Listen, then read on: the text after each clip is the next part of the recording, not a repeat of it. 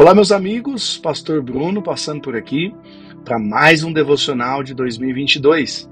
Hoje, o episódio 36 de 365. Vamos ao texto que está em Provérbios 6, verso 6. Observe a formiga preguiçosa, reflita nos caminhos dela e seja sábio.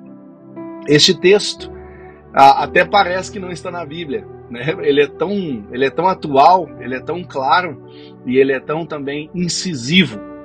Uh, o que eu quero dizer, queridos, talvez é, é, difícil falar sobre isso, porque o nosso, no nosso dia a dia a, a, vida anda tão corrida.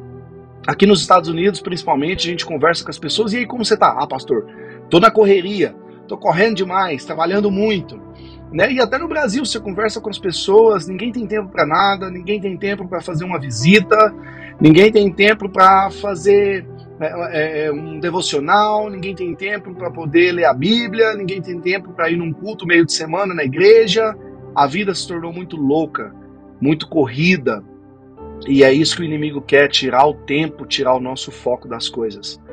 Mas o que eu quero dizer é que muitas vezes nós trabalhamos simplesmente trocando figurinhas, vamos dizer assim. A gente trabalha porque precisamos de um sustento, ou a gente muitas vezes deixa de pensar um pouco fora da caixa.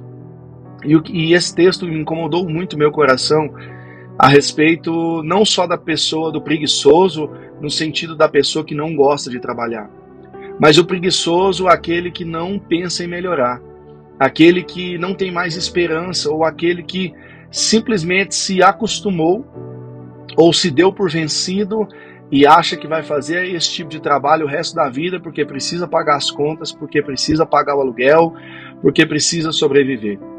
Queridos, Deus é um Deus especialista em realizar sonhos. Ele é um Deus que tem prazer em nos fazer felizes.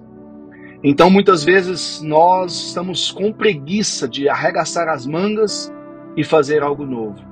Talvez hoje você não tenha o emprego dos seus sonhos. Talvez hoje você não trabalhe com aquilo que você gostaria de trabalhar. Mas eu te convido a você arregaçar as mangas e não ter preguiça de buscar algo novo. E isso não é papo de coach, isso não é nada dizendo você consegue, não. Porque a Bíblia diz que nós não vamos ser vencedores. A Bíblia diz que nós já somos mais do que vencedores em Cristo Jesus. Então comece a orar pedindo ao Senhor uma estratégia, pedindo ao Senhor para abrir as portas em outra área de trabalho para você, a abrir as portas te dando uma estratégia sobre o que fazer. Já viu aquela frase que enquanto uns choram, outros vendem lenço?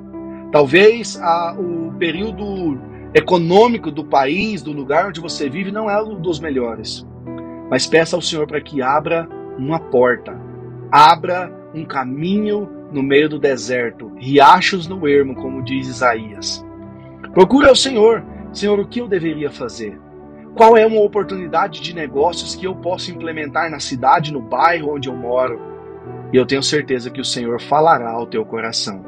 Não fique com preguiça de experimentar coisas novas. Se prepare, pesquise, procure, mas, sobretudo, ore para que Deus abra uma porta para você. Reflita nos, seus, nos caminhos da formiga, que se você faz uma barreira no trieiro onde ela está passando, ela dá um jeito de desviar e continuar o seu caminho. Seja sábio, seja sábio e peça ao Senhor sabedoria também na tua vida profissional. Deus abençoe você, em nome de Jesus.